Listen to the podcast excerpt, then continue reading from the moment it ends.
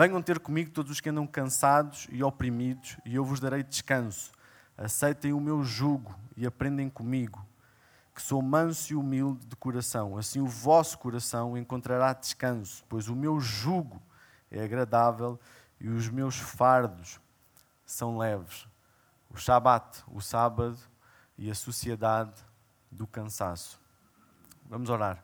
Pai, damos-te graças pela tua presença, damos-te graças porque, como cantávamos ainda agora, a nossa vida está em, nas tuas mãos e não há lugar melhor, não há presença melhor em que nós possamos confiar, entregar, render, descansar a nossa vida, pois sabemos que tu és fiel pois sabemos que tu não falhas, pois sabemos que tu sustentas a nossa existência na palma da tua mão. E é aí que nós queremos estar hoje, e é aí que nós queremos estar amanhã, e é aí que nós queremos estar depois de amanhã. Por amor do teu nome, Senhor, nesta manhã fala conosco. Fala conosco no nosso íntimo, no nosso interior, que o teu espírito tenha total liberdade para renovar o nosso entendimento, mas também nos confrontar conosco próprios. Assim eu peço, ó Pai, em nome de Jesus. Amém. Amém. Amém. No fim de semana passado, domingo, a seguir à celebração, eu estava no meu quarto, sentado na secretária, a fazer um trabalho e de, de repente o meu filho mais velho, o Gonçalo, entrou no quarto, derrompante, sem bater, e perguntou o que é que eu estava a fazer. E eu, como um pai distinto, exemplar, aproveitei a ocasião para lhe querer dar uma lição de vida. Eu disse: Eu estou a trabalhar. E ele vira-se para mim e diz assim: Mas tu trabalhas segunda, trabalhas terça, trabalhas quarta, trabalhas quinta, trabalhas sexta, trabalhaste ontem sábado, trabalhas hoje domingo. E eu, um pai responsável, exemplar, disse assim: É a vida, filho, a vida é mesmo assim. Nós temos que trabalhar, nós temos que investir muito. E tu devias fazer o mesmo com a escola, devias trabalhar muito e investir muito na escola, porque esse é o teu trabalho. E ele, na sua ingenuidade, na sua inexperiência de vida, ele diz-me assim: Não, pai, a vida não é só trabalhar. A vida não é só trabalhar, a vida também é estar com os teus filhos. A vida também é jogares à bola comigo. E eu disse para comigo mesmo: Exato, filho, essa era a segunda lição que eu te queria dar hoje. Só que não. Só que não. Só que não. E eu lembrei-me do filósofo Byung-Chul Han. Recomendo vivamente todos os livros dele. Já li vários. Ele escreveu um livro em 2010 cujo título é A Sociedade do Cansaço. A Sociedade do Cansaço. E ele diz que todas as épocas ele diz que todas as épocas têm as suas doenças características. Por exemplo, houve a época bacteriana, que terminou ou que foi controlada com a descoberta dos antibióticos. Houve também a época viral, que foi ultrapassada ou controlada através das técnicas imunológicas. Apesar, dizia ele em 2010, apesar dos periódicos receios de uma pandemia. Passados 10 anos, eis que ela aqui nos bate à porta. Agora ele diz assim: no início do século XXI, do ponto de vista patológico, seria sobretudo neuronal, a depressão, as perturbações da atenção devidas à hiperatividade, as famosas TDAH, certas perturbações de personalidade, a síndrome de borderline, a síndrome de burnout, as síndromes de desgaste profissional definem o nosso panorama atual, disse o Byung-Chul Han. Na análise crítica que ele faz ao nosso modo de vida, à nossa construção social, aos nossos modelos de convivência, sobretudo às nossas reconfigurações de organização do modo de trabalho e como nos relacionamos com o trabalho. Ele diz que vivemos numa época, que vivemos num contexto que, do ponto de vista das patologias neuronais, somos uma, uma, uma sociedade que sofre profundamente com a depressão, com o burnout, com o borderline, com outras uh, anomalias, entre aspas, do ponto de vista patológico, psicológico, psíquico, emocional, físico também. Porquê? Porque, repara, com o advento da Revolução Industrial e século XVIII, século XIX, com os modos de produção, de desempenho, de produtividade a alterarem constantemente, um, aplanou-se um terreno fértil para que no final do século XX e no início do século XXI, onde nós estamos agora, estamos a cerca de 20 anos do século XXI, emergisse uma narrativa, emergisse um discurso, emergisse um espírito espírito que comanda, que modela a nossa sociedade, que modela, que configura uma narrativa, uma forma de interpretar a vida, de dar sentido à vida, que configura a nossa existência. E essa narrativa é a narrativa do neoliberalismo, a narrativa do capitalismo, a narrativa da produtividade, a narrativa da performance, a narrativa do alto desempenho, a narrativa da ganância, do consumo, do ter, do possuir, do mais e mais. É essa narrativa que tem controlado, que tem nos organizado, que nos tem dado referências para interpretarmos e vivermos e darmos sentido à nossa vida. É uma narrativa que nos oferece a interpretação do trabalho, trabalha, trabalha, trabalha. Produz, produz, produz, produz. Desempenho, desempenho, desempenho, desempenho. Consumo, consumo, consumo, consumo. Sucesso, sucesso, sucesso, sucesso. É uma narrativa que nos leva a crer que a nossa devoção deve estar entregue à nossa carreira profissional, ao nosso sucesso empresarial.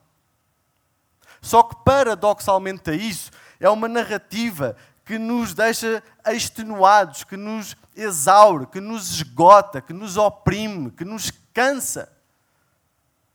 Porque é uma narrativa que exige um ritmo acelerado, que exige quantidade, intensidade, que não oferece momentos de ruptura, que não oferece momentos de paragem, que não oferece momentos de descanso, que não oferece momentos em que podemos estar relaxados, em que não oferece momentos em que nós não nos conseguimos libertar das preocupações do trabalho. Bom, hoje em dia, então, com o teletrabalho, nós. Atenção, teletrabalho, na minha opinião, é agridoce. Porque nós hoje em dia trabalhamos no espaço, no ambiente sagrado da nossa casa, da nossa família. Todas as fronteiras foram devassadas. Aquele período em que nós tínhamos que, quando saímos do trabalho e íamos para casa e de lá, do trabalho até casa, refletíamos, pensávamos, desanuviávamos, já não existe. Hoje em dia estamos a trabalhar em casa e temos um conflito que é normal com um colega e logo a seguir temos o nosso filho e nós vamos descarregar no nosso filho aquilo que devíamos ter coragem de ter dito ao nosso colega. Nós estamos a trabalhar, estamos numa reunião e o nosso filho está-nos a puxar as calças porque era tensão. Ainda alguém me dizia esta semana que com o teletrabalho intensificou-se o trabalho, não deixou de trabalhar. Ou não passou a trabalhar menos, pelo contrário, passou a trabalhar ainda mais. Alguns em horas e alguns outros em intensidade de trabalho, em quantidade de trabalho. Trabalhar, trabalhar, trabalhar, produzir, produzir, produzir, desempenho, desempenho, desempenho, produtividade, produtividade, consumo. Essa é uma narrativa que nos tem orientado, é uma narrativa que tem conduzido a nossa existência e é também uma narrativa na qual nós procuramos interpretar e dar sentido à nossa existência aqui. Então, é um modelo de sociedade, de mercado, de competitividade, de metas, de objetivos. Quem é que tem metas no trabalho? Quem é que tem objetivos no trabalho? Quem é que tem que cumprir metas, objetivos, prazos? Quem é que sofre a pressão de ter que expandir, de ter que produzir mais, de, de ter um alto desempenho, uma alta performance? Porquê? Porque vivemos numa sociedade, numa construção social que se eu paro, se eu não acompanho o ritmo acelerado, se eu não acompanho o ritmo frenético, eu sou absorvido pelos meus concorrentes, eu sou absorvido, o meu lugar de trabalho, aquilo que me dá o sustento da minha vida, posso ou pode ficar comprometido, porque há um outro mais habilidoso, há um outro com mais disponibilidade, há um outro com mais tempo, há um outro que quer sacrificar ou que se dispõe a sacrificar a minha vida, a sua vida, a sua saúde, a sua família, o seu tempo de família, o seu shabat, o seu descanso para ter trabalho. Essa é mais ou menos a nossa lógica, esta relação idolátrica que nós temos desenvolvido. Quantos de nós é que já não pensamos, ou não vivemos, ou até não ensinamos aos nossos filhos, às nossas gerações, estuda enquanto os outros se divertem? Queres ser alguém na vida? Estuda enquanto os outros se divertem. Treina enquanto os outros dormem. Queres ser um profissional de sucesso? Queres ter uma carreira profissional de sucesso? queres atingir um, um status profissional, queres, ter, queres, queres atingir uma carreira de sucesso, independentemente da área. Persevera enquanto os outros descansem. Trabalha enquanto os outros nada fazem. Essa é uma lógica. Estuda enquanto os outros se divertem, treina enquanto os outros dormem, persevera enquanto os outros descansam e trabalha enquanto os outros nada fazem. Outra vez, isto é a lógica de um modelo de sociedade de mercado que idolatra, glorifica e santifica o produzir, o sucesso, o lucro, o consumir. Vocês já repararam que até há não muito tempo, os psicólogos e os sociólogos deram um novo conceito para o tempo de lazer ou para o tempo livre. Ócio criativo. Ócio criativo. Já ouviram falar no ócio criativo? Que é uma tentativa de equilibrar o tempo livre de lazer, de descanso, de relaxe, de nada fazer, de parar a produtividade, de parar de fazer o que quer que seja, e o equilíbrio do tempo livre com o equilíbrio do trabalho. Mas que no fundo é uma instrumentalização dessa paragem, desse descanso, desse não fazer nada, para que amanhã eu volte à minha rotina de trabalho, à minha rotina de de produção, à minha rotina de competitividade, à minha rotina de desempenho, à minha rotina de alta performance e seja melhor que o outro. Tenha mais criatividade do que o outro. Atinja níveis que os outros não estão a conseguir atingir. Ócio criativo é a instrumentalização do tempo de lazer para que eu possa ter dividendos, proveito, possa haver um rendimento para que eu possa render mais, para que eu possa desempenhar melhor, para que eu possa produzir mais. Ócio criativo.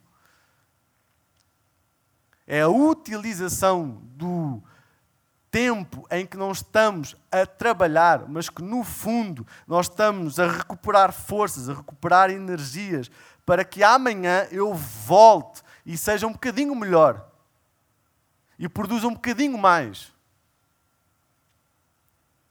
É por isso que o nosso ócio criativo, por exemplo, no meu caso, é diante de um ecrã. É diante de um ecrã. Meto um filme na Netflix ou um documentário da Netflix, mas é sempre um filme ou um documentário da Netflix, até porque eu tenho muito que fazer. Não tenho tempo a perder para nada fazer.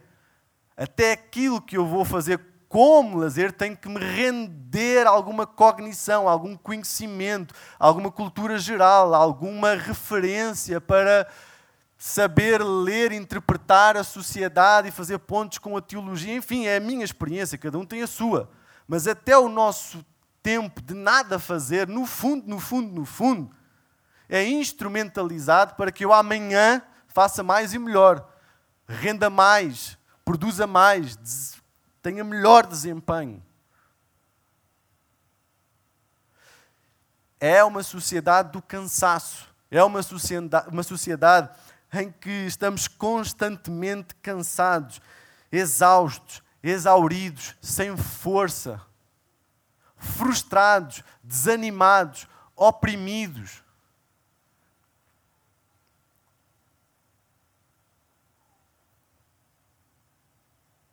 Então, Vivemos numa época em que parece ser generalizada a sensação de estarmos excessivamente ocupados, sem tempo para nada, com uma vida super programada, envolvidos em imensa coisa e sobre o, o imperativo da produtividade, do rendimento, do desempenho. E pior, como Byung-Chul An nos disse, para administrarmos os efeitos físicos, psicológicos, emocionais desta construção social que temos desenvolvido, nós recorremos ou sobrevivemos a recorrer às terapias medicamentosas, ou seja, os ansiolíticos, os antidepressivos, os estabilizadores do humor, não seria de expectar que, à medida que desenvolvemos enquanto sociedade, tivéssemos uma vida mais equilibrada, mais saudável e que fôssemos dispensando essas terapias? Pois é, acontece justamente o contrário. Nos países desenvolvidos é onde há o maior índice de consumo ou de. É. Em que se recorre mais vezes a esse tipo de medicamento. Porque para nos sustentarmos neste tipo de sociedade que construímos, para nos sustentarmos neste ritmo alucinante em que vivemos, nesta narrativa que nos modela o nosso modo de convivência, precisamos de recorrer a isso. Agora, Jesus diz: Vinde a mim todos os que estão cansados, oprimidos sobrecarregados. E a pergunta é, Ricardo, mas que realidade utópica, que existência alternativa é que tu sugeres, ou que a Bíblia sugere, ou que a espiritualidade de Jesus nos sugere, porque afinal nós vivemos aqui. Afinal, nós temos que trabalhar. Afinal, nós temos contas para pagar. Afinal, nós vivemos preocupados com garantir a nossa existência, a nossa família. É ou não? Basicamente, iríamos responder aquilo que eu respondi ao Gonçalo. Tem que ser, a vida é mesmo assim. Temos de assumir a nossa responsabilidade. Temos de trabalhar. Mas como é que nesta, nesta conjuntura, nesta configuração social, neste modo de organização do trabalho e da nossa relação idolátrica que santifica, que uh, consagra uh, esta narrativa e orienta e, e, e damos sentido à nossa vida, também com esta espiritualidade de Jesus, com esta com este descanso que Jesus nos promete conceder, com este alívio, com este fardo suave, com este jugo suave. E esta, quando Jesus diz isto, quando Jesus fala do fardo, quando Jesus fala do jugo, quando Jesus fala do descanso, é num contexto do sábado. E esta espiritualidade de Jesus remonta justamente à criação e ao êxodo. O sábado aparece na semana da criação, mas também no êxodo. Na semana da criação, nós podemos ver, eu queria salientar dois aspectos, para além daqueles que o pastor João já, já salientou. Nós podemos ver Gênesis 1:5. Eu queria dizer-vos que fomos criados para viver no ritmo de Deus. Criados para viver no ritmo de Deus.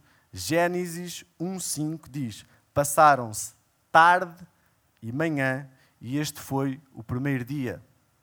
Gênesis 1:8 diz: Passaram-se tarde e manhã, e este foi o segundo dia. Gênesis 1:13 diz: Passaram-se tarde e manhã, e este foi o terceiro dia. E assim sucessivamente, até ao sexto dia.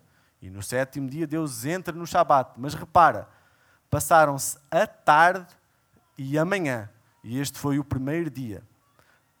Ora, normalmente, idealmente, a nossa existência dá-se na manhã e na tarde. À noite nós descansamos, à noite nós dormimos, à noite nós saímos de palco, saímos de cena, não intervimos, não decidimos, não escolhemos, não trabalhamos, não vivemos preocupados, supostamente, porque alguns de nós nem dormir conseguem. Repara, o dia de Deus, ou o trabalho de Deus, a ação de Deus, a intervenção de Deus é tarde e manhã. A nossa é manhã e tarde. O que significa dizer que quando tu entras ao, ao serviço, quando tu acordas para a existência, quando tu assumes a prerrogativa da vida, Deus já vai no segundo turno. Deus já vai, já vai mais à frente, já deu uns passos à frente, já preparou o caminho para ti.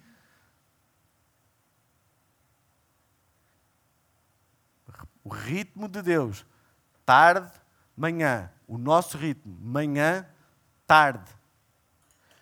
Temos de aprender ou reaprender a, a viver nesse ritmo e a confiar à tarde, quando nós acabamos cansados, extenuados, quando nós assumimos responsavelmente o nosso dia, a nossa existência, fizemos o que tínhamos a ser, fizemos o que tinha a ser feito,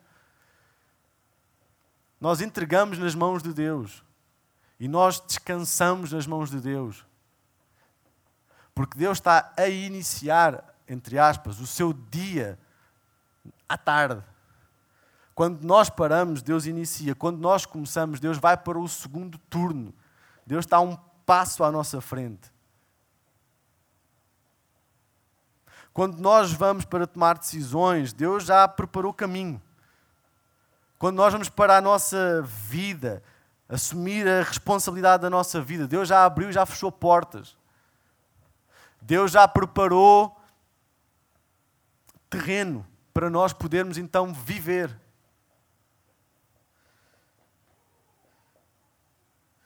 O segundo aspecto é que fomos criados para viver no Shabat com Deus. Repara, depois de seis períodos de trabalho ou de criação, no sétimo período, Deus descansou, santificou e abençoou aquele momento, aquele tempo. Que Deus faz no sábado, ou no sétimo dia, descansou, santificou e abençoou aquele momento. E ainda estabeleceu uma espécie de feriado nacional. No sábado ninguém trabalha. Universal. Descansou, santificou e abençoou. Mas repara, é justamente numa discussão sobre o sábado em que Jesus cura uma vida que os fariseus, que os religiosos procuram confrontar Jesus e Jesus diz assim: O meu pai trabalha até hoje e eu também. João 5, 17. Estamos para lá. Deus entrou no sábado, no descanso, santificou, abençoou, descansou. Mas Jesus está a dizer que o Pai ainda trabalha até hoje. Então, mas Deus não fez tudo o que tinha a ser feito até ao sétimo período, ou até ao sétimo dia. Não é isso. Uma pergunta. Duas perguntas. Uma, Deus poderia ou não poderia ter dito logo no primeiro dia, do nada, haja tudo. E tudo havia aparecido, acontecido, criado. Podia ou não podia? Haja tudo. Não. Fez num dia, ou num período. Fez num segundo período, num terceiro período. Há sempre mais qualquer coisa para fazer. Mas há hora de interromper, de parar. Outra pergunta.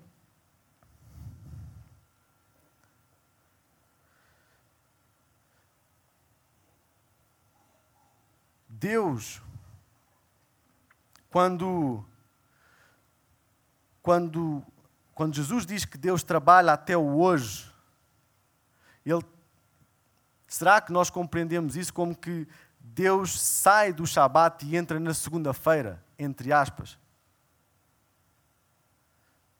Ou seja, Deus está no Deus teve sete, seis períodos de trabalho, no sétimo descansou, santificou, abençoou aquele momento, aquele período, aquele dia e entrou na segunda-feira, saiu do Shabat e passou para a segunda-feira.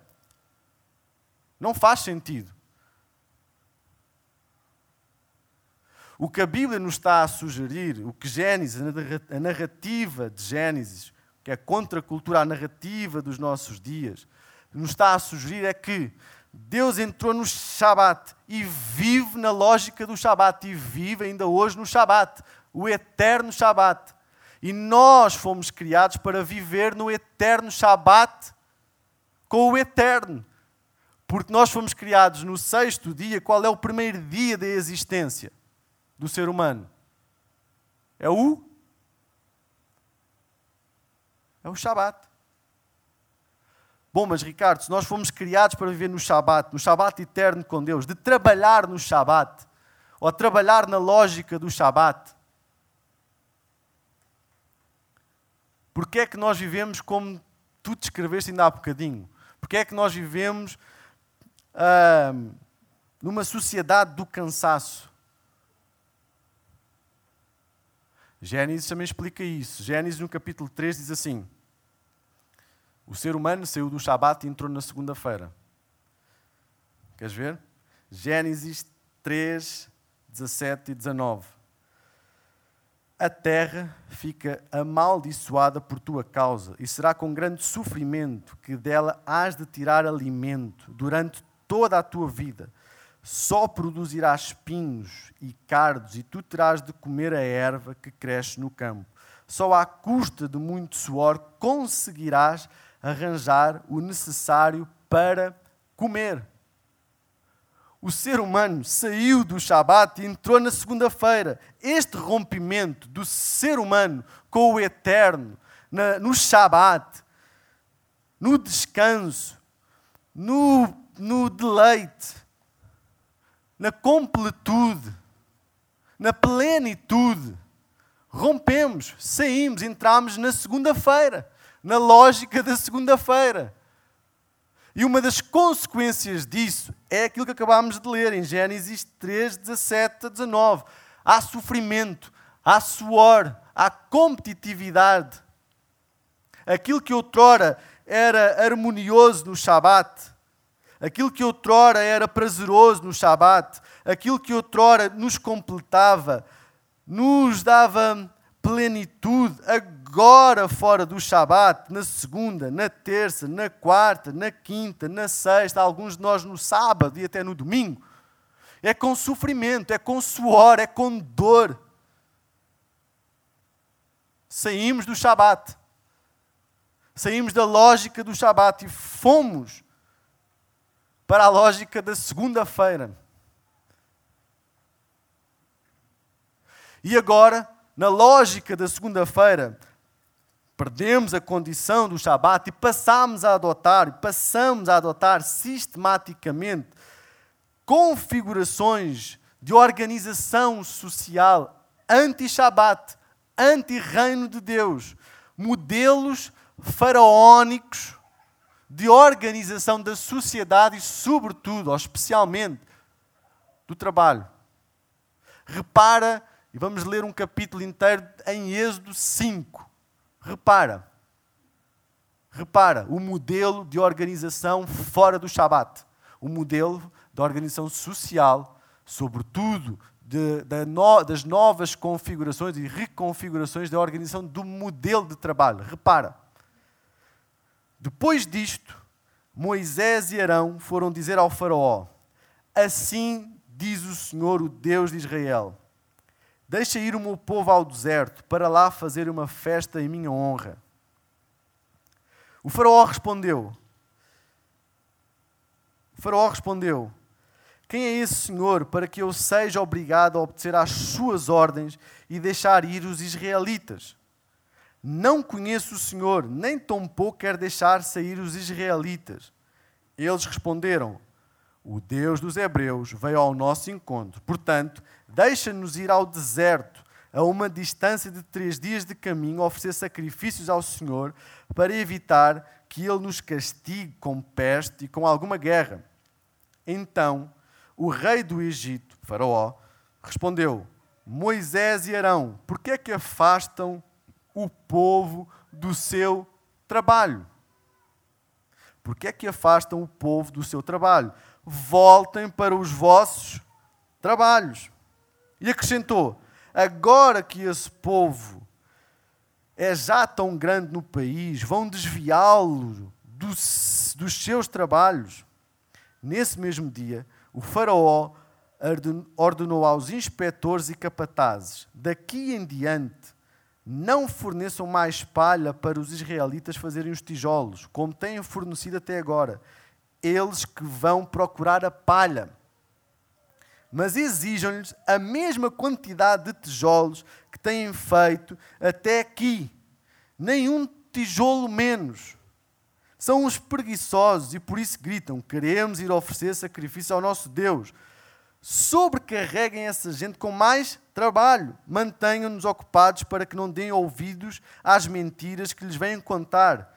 Os inspectores e os capatazes foram dizer ao povo: Ouçam o que diz o Faraó. Daqui para o futuro não, não vos fornecerei mais palha. Vão antes buscá-la onde a encontrar.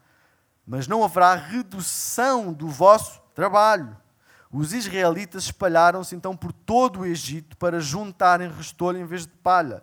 Os inspetores apertavam com eles e diziam: Acabem o vosso trabalho de hoje, porque a tarefa para cada dia é a mesma, como quando lhes fornecíamos palha.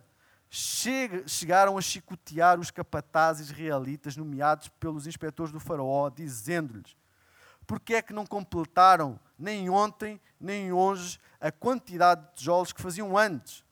Os capatazes israelitas foram queixar-se ao Faraó, dizendo: Porque procedes assim com os teus servos?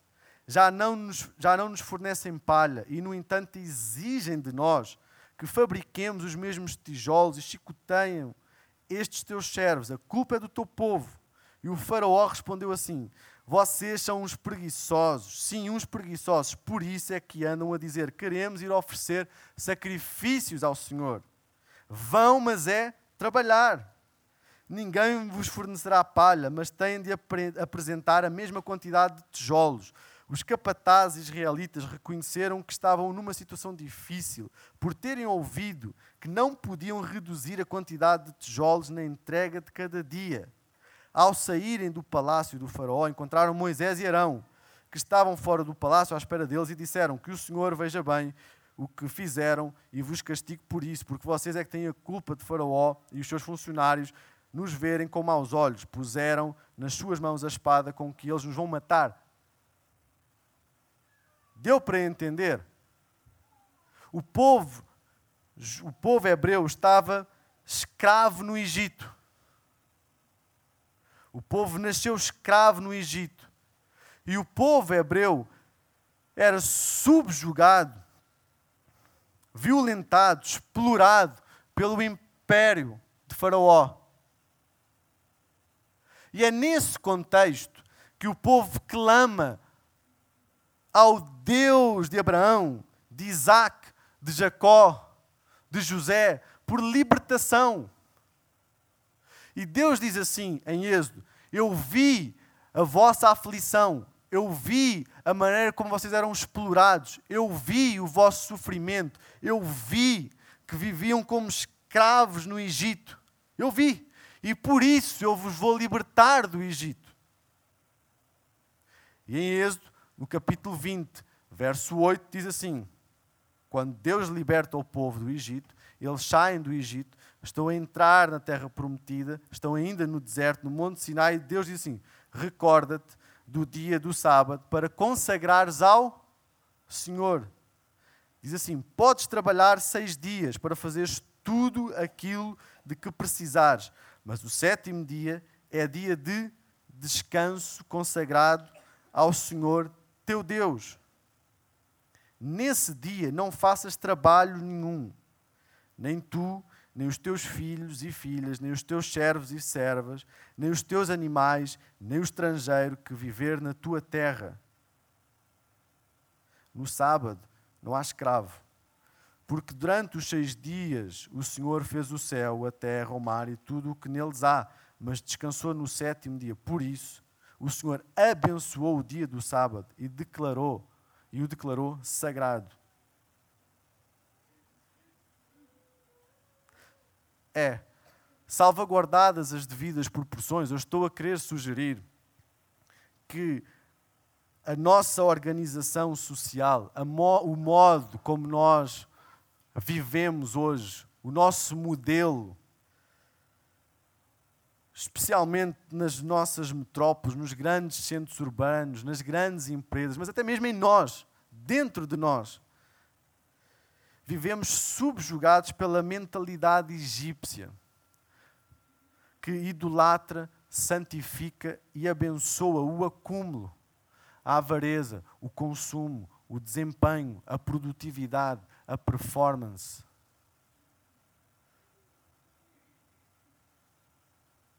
No Egito, eram escravos, e um escravo é isso, é um escravo. Trabalha de segunda a segunda, não tem tempo, não tem direito, nem tempo para descansar, para parar, para ter lazer, para conviver com a família, para brincar com o filho, para jantar com os amigos para namorar com a esposa.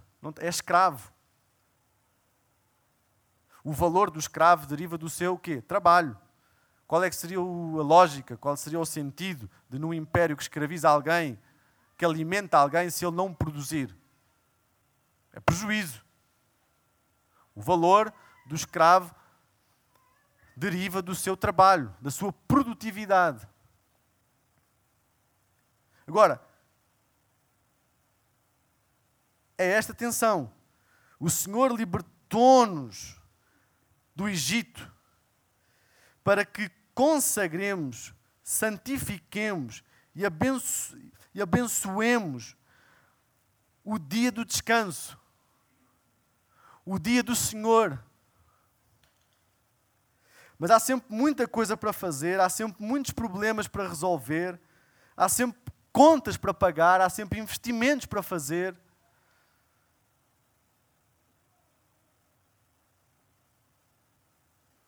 E por isso nós vivemos ainda hoje escravizados escravizados pelo medo o medo de sermos inúteis, o medo de não sermos reconhecidos, o medo de sermos absorvidos pela concorrência. Vivemos escravizados pelo dinheiro. A nossa sociedade vive escravizada pelo dinheiro. Para ter mais, para consumir mais, para conseguir mais, para poder mais, para acumular mais.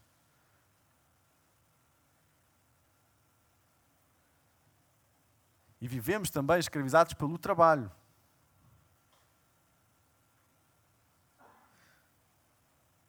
Pelo trabalho.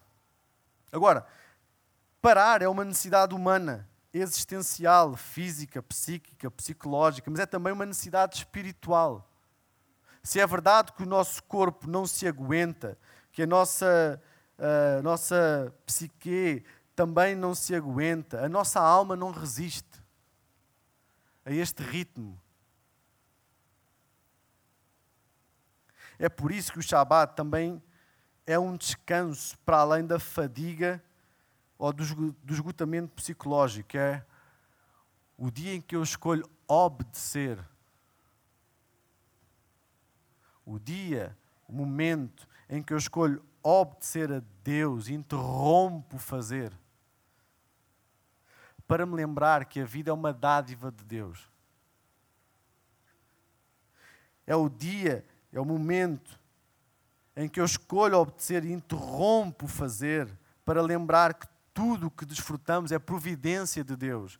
É o dia, é o momento em que eu escolho obedecer, interrompo fazer. Digo não às preocupações. Não permito que elas invadam o meu dia, o meu momento, a minha consagração, a minha santificação, este dia abençoado, em que eu percebo que nem tudo na vida depende do meu esforço, que nem tudo na vida depende do meu empenho, que nem tudo na vida depende do meu investimento. Então, não é só um descanso para repor as energias e repor as minhas forças para produzir mais e melhor. É uma paragem na rotina da nossa vida para contemplar Deus, para nos rendermos a Deus, para nos entregarmos a Deus. É o momento em que eu consagro, santifico e abençoo a presença divina da minha esposa. Sem iPhone, sem notificações, sem grelhas do Excel no iPhone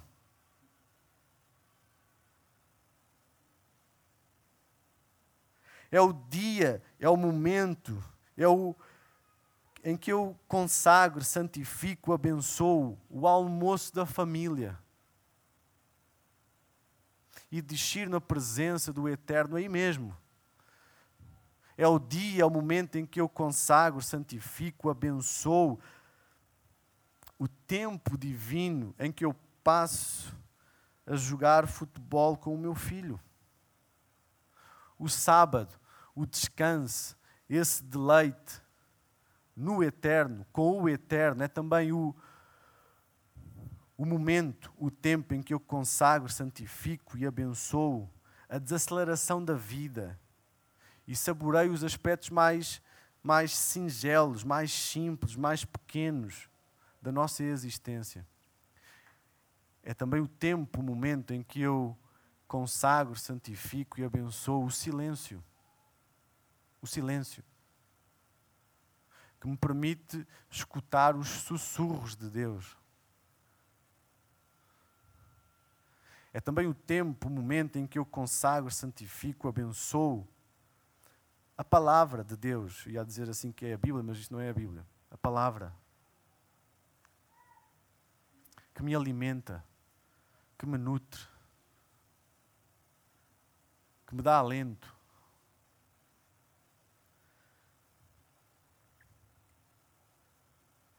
E o sábado é também um princípio radicalmente contra a cultura. Porquê? Porque é o, é o período da semana ou do dia, e que bom que fosse todos os dias, em que eu rompo com a, com a narrativa da cultura que me é imposta e da qual eu interpreto o sentido da minha vida.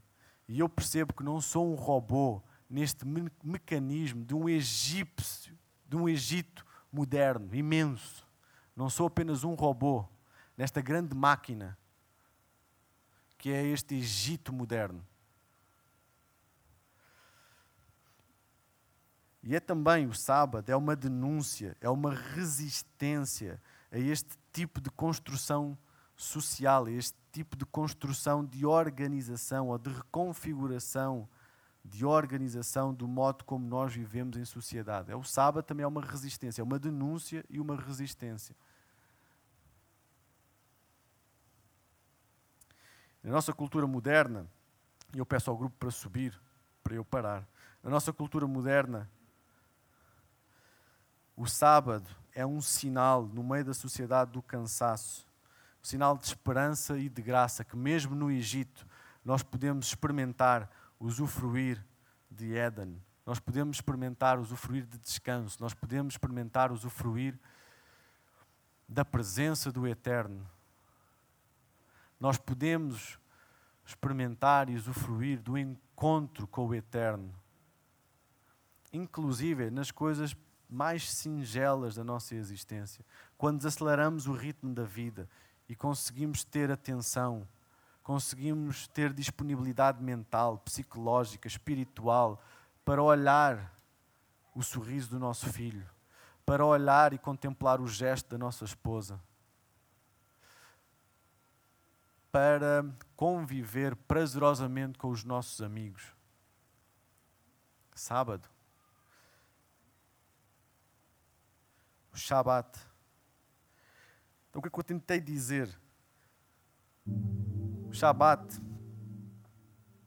é o momento que nós consagramos o descanso a Deus.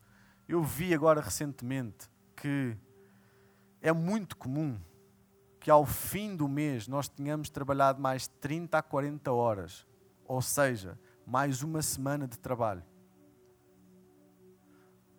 Quatro semanas, né? tem um mês de trabalho.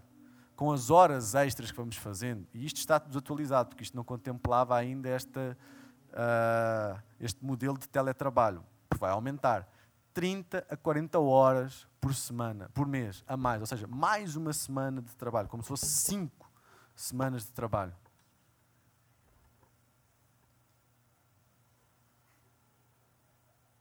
Por mês. Parar, descansar. Ter tempo para a família, para mim, para estar com o Eterno, para me consagrar ao eterno, para me relembrar que o meu valor não deriva daquilo que eu faço, daquilo que eu produzo, da formação que eu tenho. Vocês já repararam que hoje em dia nós quando nos apresentamos dizemos eu sou X e logo a seguir psicólogo, pastor, ou alguns até, em primeiro lugar, psicólogo X, pastor X, doutor Y. É o que eu faço. É o que eu produzo. Isto é uma sociedade de mercado. Isto é, extrapolamos os valores, os princípios. Uh, tenho que calar, não é? Os valores, os princípios da economia de mercado para a sociedade de mercado.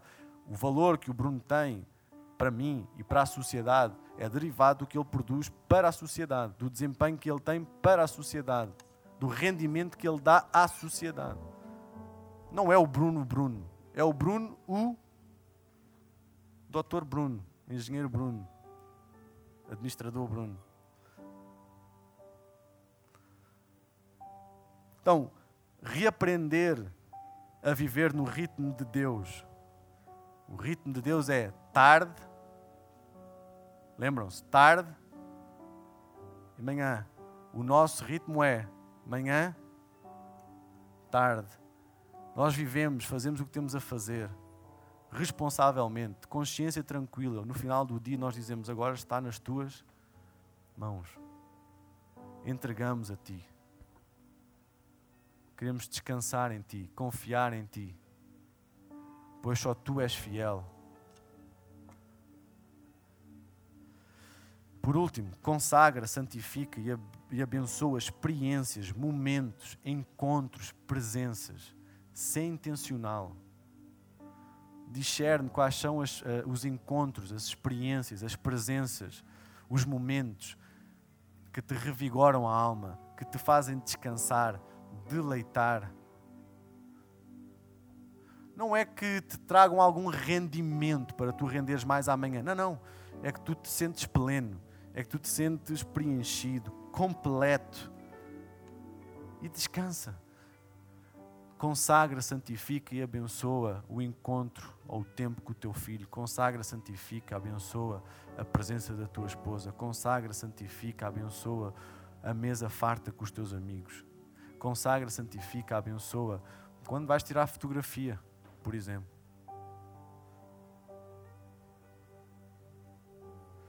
Consagra, abençoa, santifica experiências, momentos, encontros, presenças. Não é Deus que tem a responsabilidade de santificar, consagrar e abençoar isso. Somos nós, numa relação de imitação com o Eterno. O Eterno consagrou, abençoou, descansou, santificou. Então, não dá para voltar a Mateus 11. Mas Deus é o no... Jesus é o nosso sábado. Jesus é o nosso sábado. E é quando estamos na presença de Jesus, é quando imitamos Jesus, é quando aprendemos e quando somos ensinados por Jesus. E a tradição de Jesus é esta, da criação e do êxodo, que nós somos, nós encontramos alívio, que nós encontramos sossego, em que as nossas inquietações, inseguranças, medos, preocupações são deixadas nas mãos de Deus. Que Deus nos abençoe